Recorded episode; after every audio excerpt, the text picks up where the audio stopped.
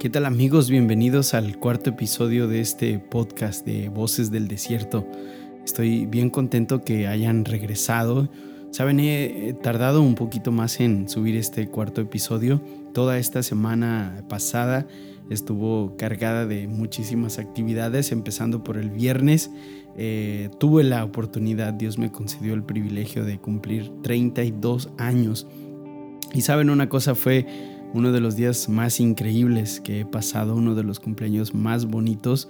Y no extrañé en lo absoluto eh, ir a un restaurante o ir a festejar algún lugar, ya que mi, esposita se las ingenió para sorprenderme de muchísimas formas. También aquí en casa tengo a mis hermanos, así que eh, pasamos un, día súper especial, vinieron algunos amigos, familia también, a, felicitarme desde sus coches y, pasamos un tiempo bien, bien padre. Así que pues el viernes estuve celebrando, eh, ustedes ya saben que a veces se extiende hasta el sábado. Y, bueno, el domingo fue día de las, de las mamis, así que también estuvimos un poquito ocupados, pero desde hace ya algunos días el Señor ha traído algo en mi corazón. He estado eh, reflexionando acerca de una, de una palabra y quiero, y quiero hablarles de eso en esta, en esta hora. Y saben, he decidido titular este episodio Exoesqueleto, Exoesqueleto. Y, y, la primera vez que escuché este término fue hace unos días atrás platicando con, con mi suegro. Solemos eh, él y yo platicar de temas muy profundos de la doctrina y de la teología cristiana.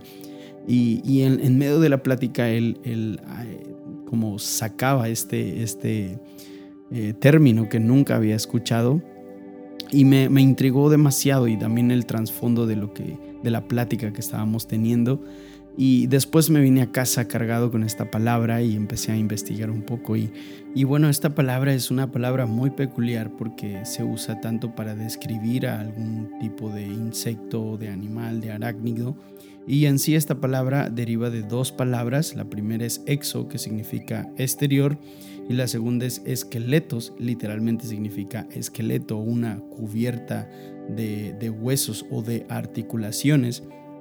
Y bueno, en el ámbito de la zoología, un exoesqueleto es un tejido orgánico eh, rígido que recubre exteriormente el cuerpo de un tipo de animales llamado artrópodos y otros de la rama de los invertebrados. Y es, algo bien, bien interesante todo esto porque algunos de los animales que usan este tipo de caparazón o, exoesqueleto, como, como también se le denomina, son eh, los arácnidos, los que conocemos como arácnidos, y también está la especie de los insectos, y estos son los más conocidos las cucarachas, la mantis religiosa, las mariposas, las polillas, escarabajos y otro tipo de eh, animales que también utilizan este caparazón o, este exoesqueleto son los crustáceos. Entonces es interesante. Ahora ya en el campo de la ciencia, en tiempos más, mucho más modernos, eh, un exoesqueleto viene siendo una especie de eh, articulación artificial que proporciona eh, capacidades o habilidades que están fuera del alcance humano. Entonces hay un tipo de exoesqueleto eh, que se le llama médico para ayudar a las personas que no pueden caminar a caminar o que han tenido algún tipo de lesión severa en la espalda, en la columna. Entonces el exoesqueleto se le, se le pone, es, es una cubierta de articulación y le ayuda a caminar. Este es un tipo de, uso que se le da al exoesqueleto en nuestros tiempos. Pero también, por ejemplo, existe el, tipo de exoesqueleto que sirve para eh, trabajos rudos o trabajos pesados, eh, para aquellas personas que trabajan con maquinaria pesada, cajas, material de escombro. Y, bueno, en algunos países se está ya utilizando como una, una extensión de fuerza, ¿no? Sabemos que la fuerza humana tiene un límite, pero también es curioso porque los exoesqueletos ya se están empezando a implementar en la rama eh, armamentística o militar y, por ejemplo, cuando un soldado eh, tiene que caminar largas eh, horas y, sus piernas, su cuerpo se cansa, entonces hay un exoesqueleto que le ayuda a, durar largas horas caminando. Eh, también hay exoesqueletos que ayudan a los soldados a resistir mucho más tiempo en la batalla. De tal manera que hay, un eh, sinfín de eh, formas en las cuales podemos eh, utilizar o se pueden utilizar estas, digamos, estos caparazones, tanto en el reino animal como nosotros en los humanos.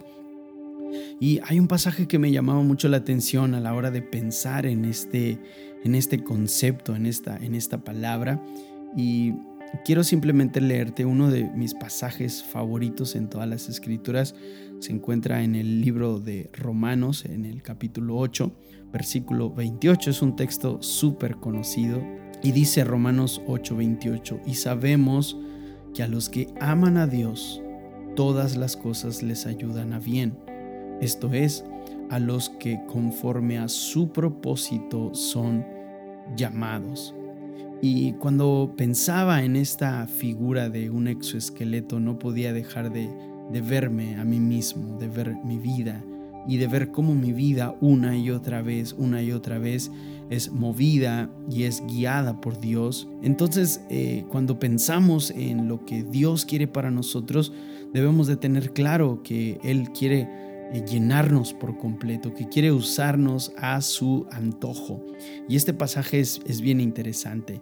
Y me gusta mucho la última parte del versículo 28 que dice, a los que conforme a su propósito son llamados. Y esta, este pasaje plantea eh, una, eh, una premisa, plantea un, un, tema muy, muy trascendente. Sabemos que a los que aman a Dios todas las cosas les ayudan a bien. ¿Cómo puede hacernos bien esta situación que estamos viviendo a, nivel global? ¿Qué puede aportar de bien a mi vida? ¿De qué manera voy a salir de esta situación? Y hay un pasaje que es el versículo 1 de este mismo capítulo 8 de Romanos, donde yo quiero hablarles de las dos primeras características de una persona que es guiada por Dios. Y, en total vamos a hablar de tres cosas, tres características de un exoesqueleto o de una persona que es guiada por Dios. La, primera característica de un exoesqueleto o de un amado por Dios o de un hijo de Dios, eh, me gusta verla en el versículo número uno del capítulo 8 de Romanos. Dice, ahora pues, ninguna condenación. Y esta es una, esto es una afirmación impactante hay, una cláusula aquí, es la primera característica de un exoesqueleto. Dice, ahora pues ninguna condenación hay, y aquí está la primera característica, para los que están en Cristo Jesús. Y esta, esta palabra, la palabra están o estar, este, este verbo, eh, significa algo bien, bien impresionante y es el hecho de permanecer. Nos está hablando de, de quedarnos en un lugar, de permanecer a un lugar. Y, es como cuando, no sé, estás, bueno, imaginemos por un momento que no está esta pandemia y estás en la calle o en el cine o en la plaza o donde quiera que te guste ir y de repente recibes una llamada y, alguien te pregunta, ¿qué tal? ¿Cómo estás? ¿Dónde estás? Y entonces tú respondes, bueno, estoy en la calle, estoy en la plaza, estoy en el cine, estoy en casa de mis padres, en casa de mi novio, de mi novia, de mi esposo, estoy. A esto es a lo que hace referencia. La, la palabra eh, estar eh, significa permanecer. Y, esto es algo bien increíble, bien impresionante, porque dice, ninguna condenación, número uno, hay para los que permanecen. ¿En qué? ¿En quién? ¿Y en dónde? Para los que permanecen en Cristo Jesús. Y esto es algo glorioso. Y, y, una de las características de un verdadero hijo de Dios, de un exoesqueleto, que es literalmente movido por Dios a su antojo, es que permanece en Dios, es que no va a ninguna parte, sino que ha aprendido, ha decidido permanecer en Cristo Jesús. Esto me recuerda a una de las eh, predicaciones más impresionantes que habló Jesús a los discípulos y a la gente que le escuchaban. Y entonces Jesús habla de los cimientos y dice que hay una persona insensata que decide fundar eh, que decide eh, crear o levantar una casa sobre la arena y, lo denomina como un, como un insensato.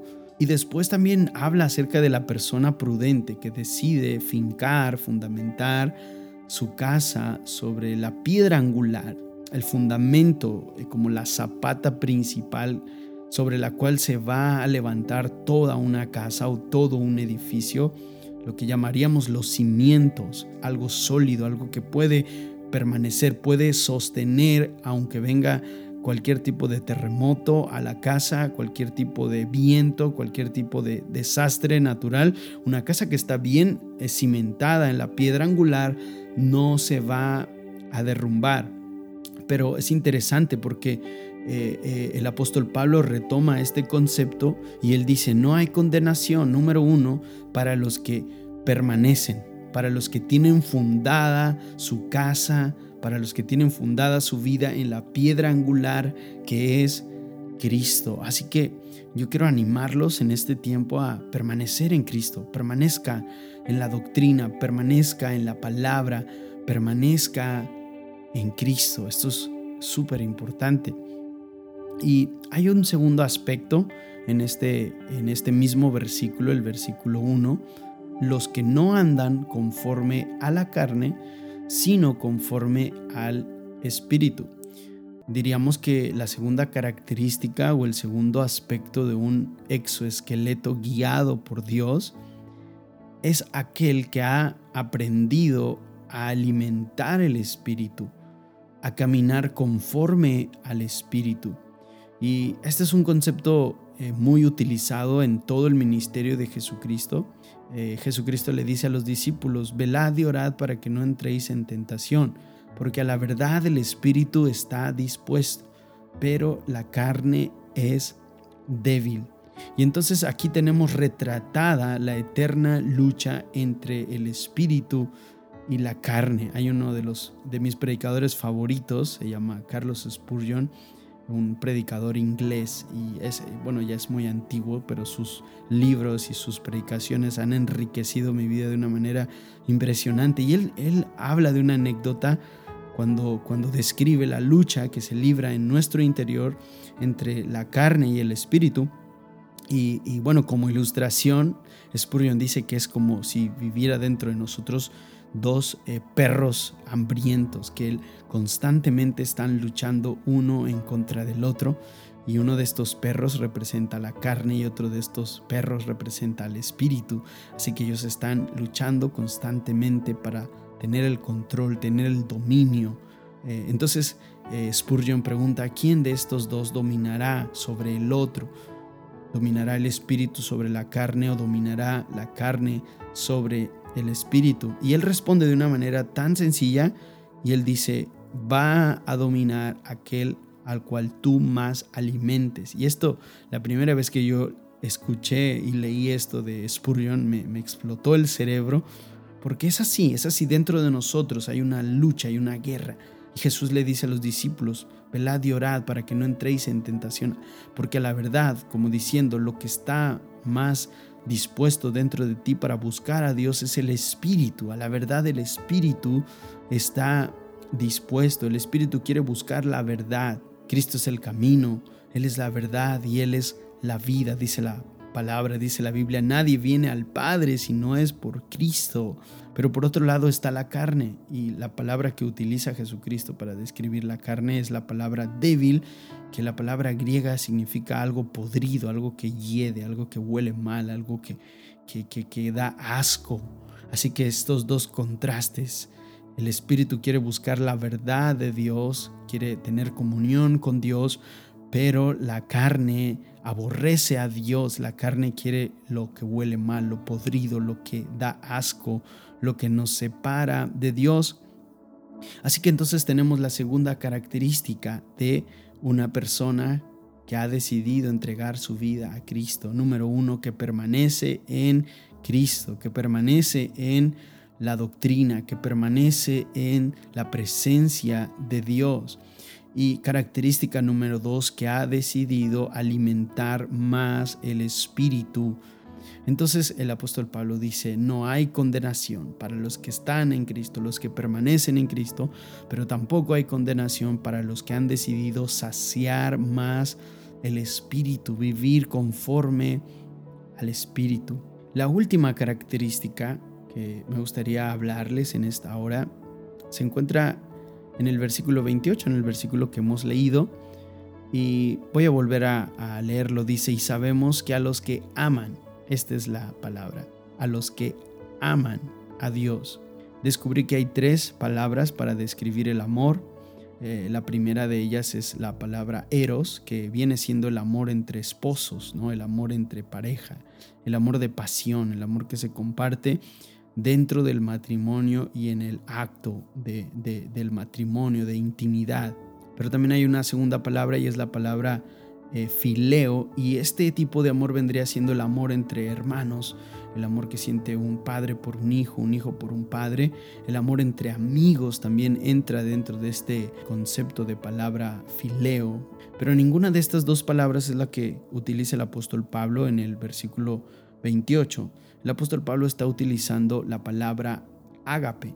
La palabra ágape no tiene que ver con el amor que puede producir un ser humano, sino que la palabra ágape es el amor que produce Dios. Solamente Dios puede producir amor ágape. Y este amor eh, se, se, encuentra descrito en uno de los pasajes más conocidos, en Primera de Corintios. Lo conocemos casi de memoria. Dice el amor todo lo sufre, el amor todo lo espera, el amor todo lo soporta. El amor no busca lo suyo, no se goza en la injusticia, pero sí se goza en la verdad. Todo lo sufre, todo lo cree, todo lo espera, todo lo soporta. Así que este amor es el amor de Dios. Y esto es algo increíble, algo glorioso. Este amor se desprende de Dios para nosotros. Es así como Dios nos ama. Eh, Juan 3:16 dice, porque de tal manera amó Dios al mundo. Este es, este es este tipo de amor, un amor que lo entrega todo, un amor que va más allá de nuestro entendimiento. Y es interesante porque el versículo 28 sugiere que nosotros podemos amar a Dios con el mismo amor que Él nos ama quizás no en el mismo rango, quizás no con la misma intensidad, pero sí es el mismo concepto de amor que se puede desprender de nosotros para Dios. Así que Romanos 28 dice, y sabemos que a los que aman a Dios, y esta es la última característica de un exoesqueleto, de un amado de Dios, de alguien que es dirigido por Dios, de alguien que es totalmente guiado por Dios, alguien que ha aprendido a permanecer en Dios, a alimentar el espíritu antes que la carne y por último, alguien que ha decidido amar a Dios por encima de todas las cosas. Recordemos cuando aquellos eh, fariseos judíos quisieron meter en un problema dialéctico y teológico a Cristo y le preguntan, ¿cuál es el más grande de los mandamientos? Según tu opinión, ya que los judíos, además de tener la ley de Moisés, eh, estos diez mandamientos, ellos habían derivado eh, eh, más, más preceptos y de tal manera que ellos tenían alrededor de 613 leyes o, o ordenanzas, además de los diez mandamientos. Y Jesús les dice, el más grande de los mandamientos es amarás al Señor tu Dios. Y saben que es la misma palabra, amor, aquí reflejada en el versículo 28. Amar a Dios, amarás al Señor tu Dios. Y aquí habla de la complejidad de este amor, pero también habla de la opción, de la oportunidad de poder amar de esta manera a Dios. Y dice, amarás al Señor tu Dios con todo tu corazón, con toda tu alma y con todas tus fuerzas. Y esto es impresionante. Tenemos la posibilidad de amar a Dios de esta manera, así como Él nos amó. Y entonces hay algo, hay algo hermoso, dice el 31. ¿Cuáles son los beneficios de amar a Dios de esta manera, de permanecer en Cristo y de alimentar nuestro espíritu? Hay, hay características gloriosas de ser exoesqueletos de Dios de ser personas que estaban destinadas a la destrucción, al infierno, al pecado, pero fueron habitadas por Cristo, fueron, fueron llenas de la misericordia de Cristo, de su amor y ahora nosotros podemos caminar en sus propósitos. Dios tiene propósitos, así como, como los exoesqueletos en nuestro tiempo tienen distintos usos, así Dios tiene distintos propósitos para nuestras vidas. Y, yo amo ver esto, yo amo ver cómo Dios tiene, tiene planes trazados desde antes de la fundación del mundo, dice la escritura, para aquellos que le aman. Dice el versículo, eh, el versículo 31, ¿qué pues diremos? Si Dios es por nosotros, ¿quién contra nosotros? Como diciendo, tan grande y tan profundo fue el amor de Dios que Él entregó a su propio Hijo. Pero lo que está diciendo aquí el texto es que nadie nos puede hacer frente, nadie puede estar en contra de nosotros porque Dios nos amó de tal manera que Él entregó a su Hijo. Y si Él entregó a su Hijo, que fue la obra más gloriosa, ¿cómo no nos dará a nosotros, cómo no escuchará nuestros ruegos y nuestras peticiones, cómo no nos dará también con Él todas las cosas? Ahora, hay algo interesante aquí que cuando habla de todas las cosas, no se refiere a lo que nosotros querramos, a nuestros deseos personales, a nuestros anhelos o caprichos humanos. ¿Por qué? Porque somos exoesqueletos, somos guiados por Dios. Así que hay una parte en la escritura que dice que Él pone en nosotros el querer como el hacer según su buena y perfecta voluntad. De tal manera que cuando somos nacidos de nuevo, cuando hemos decidido permanecer en la fe, cuando hemos decidido alimentar el Espíritu y cuando hemos eh, eh, eh, decidido, guiados por Dios mismo, a amarlo, así como Él nos ama, todo lo que deseemos va a ser antes nacido en el corazón de Dios. Y entonces Él va a trasladar a nosotros los deseos que Él quiere que se cumplan en nuestras vidas. Por eso hoy en día hay mucha eh, controversia con esta doctrina o esta teología de la prosperidad, del decretar, del declarar, del proclamar, del exigir a Dios ciertas bendiciones. No, Él pone en nosotros el anhelo cuando somos guiados por Él. Él pone en nosotros el deseo que hay en su corazón. Y Él nos dará esto que Él ha deseado para nosotros. Pasa una segunda pregunta y dice, dice, ¿quién acusará a los escogidos de Dios? Sabemos quién es el acusador. Dice la Biblia que Satanás vino para robar, para hurtar y para destruir. Él es el que acusa, él es el que acusó a Job cuando subió a la presencia de Dios y dijo, tu siervo Job, él te ama y te sirve porque tú lo has bendecido. Es el que acusa, es el que nos señala. Así que el apóstol Pablo Pregunta, ¿quién acusará a los escogidos de Dios? Sin duda, el que acusa es Satanás. Él es el que acusa.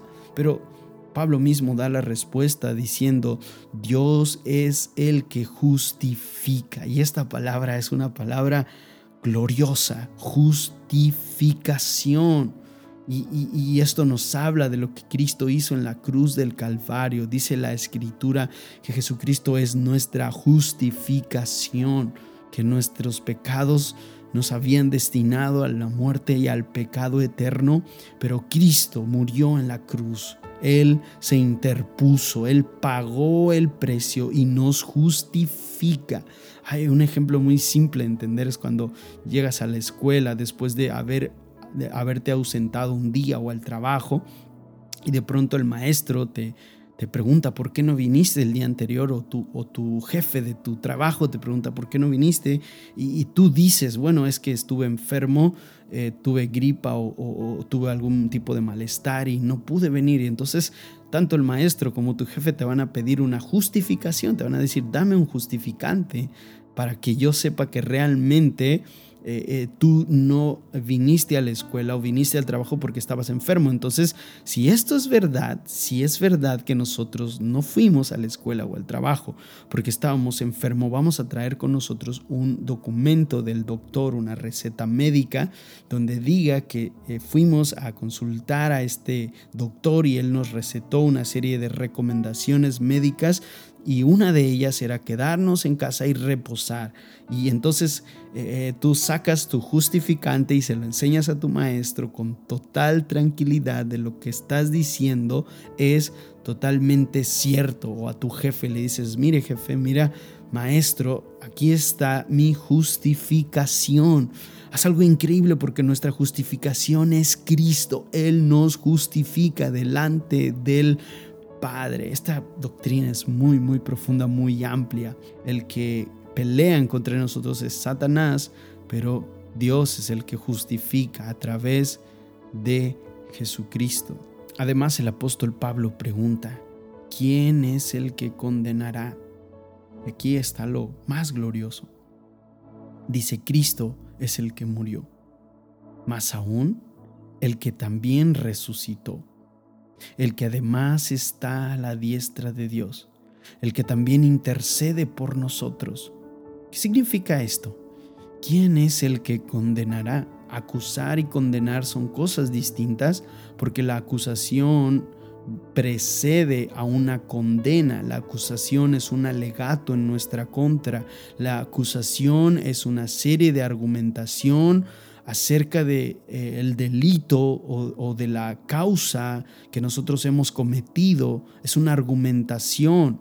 Así que Satanás es el que está en nuestra contra. Él es el que nos acusa, pero él también es el que nos condena, porque la condena es cuando el juez levanta su, su, ese, ese mazo que hemos visto en la televisión, en películas o series, cuando dicta la sentencia y dice, eres culpable o eres inocente. Satanás quiere levantarse en contra de nosotros y condenarnos y dictar sentencia. Así que cada una de estas preguntas que plantea el apóstol Pablo llevan a la raza humana una condenación sin escapatoria, pero para cada una de estas preguntas condenatorias, inquisitorias, para cada una de estas preguntas que nos llevan al abismo, a una perdición eterna, hay una respuesta gloriosa. La última pregunta es, ¿quién es el que condenará? Sí, el que condena es Satanás. Él quiere llevarnos al infierno, Él quiere que nuestras almas se consuman por la eternidad. Pero entonces el que justifica es Cristo y ahora se habla de cuál fue este acto de justificación. Y revela el versículo 34, dice, Cristo es el que efectúa el sacrificio para darnos salvación, pero Cristo también es el que resucita para darnos esperanza. Pero además, Cristo es el que vela por nuestra salvación. Esto es algo glorioso porque el ministerio que actualmente está desarrollando Jesucristo en el cielo es el ministerio de intercesión por sus hijos, por sus amados, por aquellos que han sido guiados, que han permanecido en la fe, que han fructificado en el Espíritu y que han decidido, que han logrado amar a Dios. Estos son los beneficios de un exoesqueleto divino que hemos sido justificados por Cristo y que en este mismo instante Él sigue ayudándonos, Él sigue intercediendo por nosotros. Así que este pasaje concluye con esta última pregunta. ¿Quién nos separará? ¿Quién nos separará del amor de Cristo? ¿Tribulación? ¿O angustia? ¿O persecución? ¿O hambre? ¿O desnudez? ¿O peligro? ¿O espada?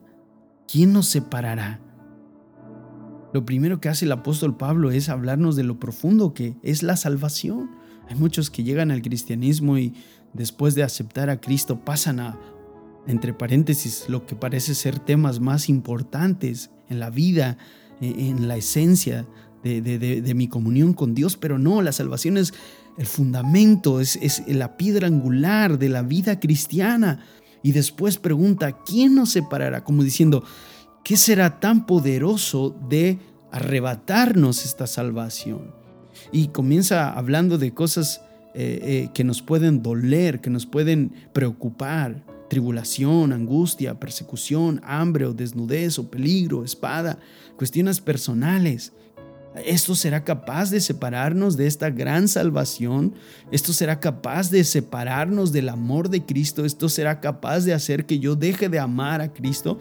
Pero para aquellos que son guiados por Dios, para aquellos exoesqueletos de Dios, dice el versículo 37, antes, o sea, como diciendo, eh, todo lo contrario a separarnos, somos más que vencedores por medio de aquel. Otra vez, una vez más, una vez más, no es por nosotros, como decía el apóstol Pablo, no es por obras para que nadie se gloríe, no es por nosotros. Así que el apóstol Pablo dice, las tribulaciones no te pueden separar de Cristo, del amor de Cristo, la angustia tampoco, si permaneces en la fe, si amas a Dios, el amor ágape que está en tu corazón, si has decidido y has eh, eh, fructificado en tu espíritu, no te va a separar ni tribulación, ni angustia, ni persecución, ni hambre, ni espada, ni desnudez, sino todo lo contrario, vas a ser un vencedor en todas estas áreas y no por ti, porque Cristo ya venció, porque Él es el que ha obtenido la victoria, porque Él es el que pelea por nosotros, Él es el que vela por nuestra salvación. Y el apóstol Pablo termina con una, con una conclusión gloriosa. Él dice, por lo cual estoy seguro. Y esta palabra, la palabra seguro, proviene de una palabra griega que es como un candado, un candado que no se puede abrir, un candado que, que, es inexpugnable, un candado que es eh, una, eh, un símbolo de protección, de seguridad. Dice, por lo cual estoy seguro y entonces sale del espectro humano y, se, se, se extrapola a un plano cósmico, a un plano que sobrepasa nuestro plano terrenal. Y dice el apóstol Pablo, por lo cual estoy seguro que ni la muerte, ni la vida. Hay gente que daría lo que fuera por no morir. Estos dos conceptos pueden perder a muchas personas de su salvación, pueden hacer que se desarraiguen. Y luego se eleva más allá. La muerte y la vida son los conceptos más, eh, más investigados, analizados, eh, eh, estudiados en la historia de la humanidad, la muerte y la vida, cuando nazco y cuando muero. Pero ninguna de estas dos verdades me puede separar. Y ahora sube un rango más y dice, ni ángeles, como diciendo, los ángeles son seres celestiales creados por Dios. Hay un pasaje en el Nuevo Testamento donde el apóstol Pablo dice, inclusive si un ángel bajara del cielo y os predicara otro evangelio, no le creáis, sea anatema.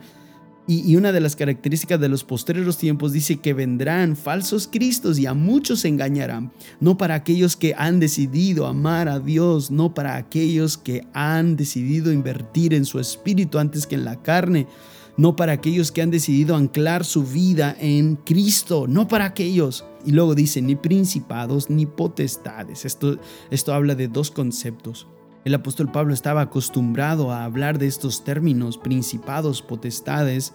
Eh, en Efesios, el apóstol Pablo le escribe a la iglesia en Éfeso y, les habla de, de, la lucha que tenemos. dice, porque no tenemos lucha contra sangre ni carne, sino contra principados, potestades, gobernadores en las regiones celestes. Así que un concepto puede ser este, como, como ni siquiera los mismos demonios, ni, ni, ni, los, ni los ángeles caídos, ni los demonios que han eh, han, sido eh, eh, mandados y ordenados por Satanás para destruir mi fe, mi convicción, ni siquiera ellos van a poder separarme del amor de Cristo. Pero aquí también la palabra principados y potestades puede significar personas que están puestas en preeminencia, personas que tienen algún tipo de cargo eh, político, religioso, militar, personas que produzcan en nosotros eh, eh, el sentirnos pequeños como miniaturas, como, como basura y, quizás ante alguna orden de alguna persona que tenga un rango mayor, nuestra fe pueda decrecer o pueda decaer. El apóstol Pablo dice, no, ni principados, ni potestades ni hablando en términos de demonios, de legiones de demonios, pero tampoco hablando de personas que están elevadas en, política, en, economía, eh, en liderazgo, por así decirlo de alguna manera. Mi fe no va a menguar ante esto tampoco. Y, luego finaliza y dice, ni lo presente. Como diciendo, ni, ni siquiera lo que pueda estar viviendo en este momento y miren que el apóstol Pablo sufrió, fue perseguido, fue apedreado, sufrió naufragio. Él escribe en la, en la segunda carta a los Corintios su, su currículum de sufrimientos. Dice, padecido naufragio, he estado como náufrago en alta mar, he sido azotado varias veces, perseguido, azotado con vara, he sufrido críticas, he sufrido martirio. Eh, eh, pero el apóstol Pablo dice ni lo presente, o sea, ni, ni, ni, ni, mi situación personal en el presente me va a separar del amor. Pero también dice ni lo porvenir. No tengo miedo a lo que pueda venir. No tengo miedo al porvenir. No tengo miedo a lo que este presente caótico pueda traer a mi vida porque esto tampoco me va a separar del amor de Cristo. Y luego pasa al plano cósmico, al plano al plano universal, al plano de las galaxias, de los planetas. Recordemos que el apóstol Pablo fue llevado al tercer cielo, allá donde, donde habita Dios, y cuando Él desciende dice cosas inefables, o sea, no hay palabras para describir lo que yo vi. Y entonces el apóstol Pablo pasa al plano cósmico y dice, ni lo alto. Esta palabra alto habla de, de lo que está más allá de nuestra atmósfera, ni lo profundo, lo que está más allá, debajo de nuestro planeta ni lo alto ni lo profundo, ni ninguna cosa creada. Y aquí está englobando a toda la creación de todos los tiempos, de todas las eternidades, de ninguna cosa creada me podrá separar del amor de Dios que es en Cristo, Señor nuestro. Nada nos podrá separar.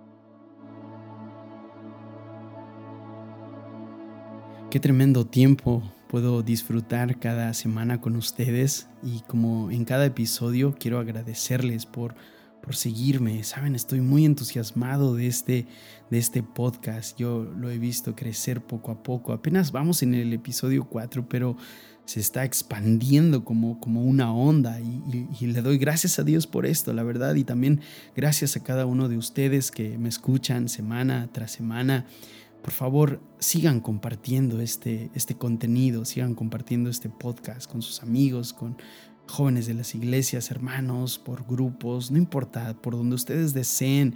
Así que tengan la libertad de compartirlo y espero que este, este tiempo sea de bendición para ustedes como, como lo es para mí.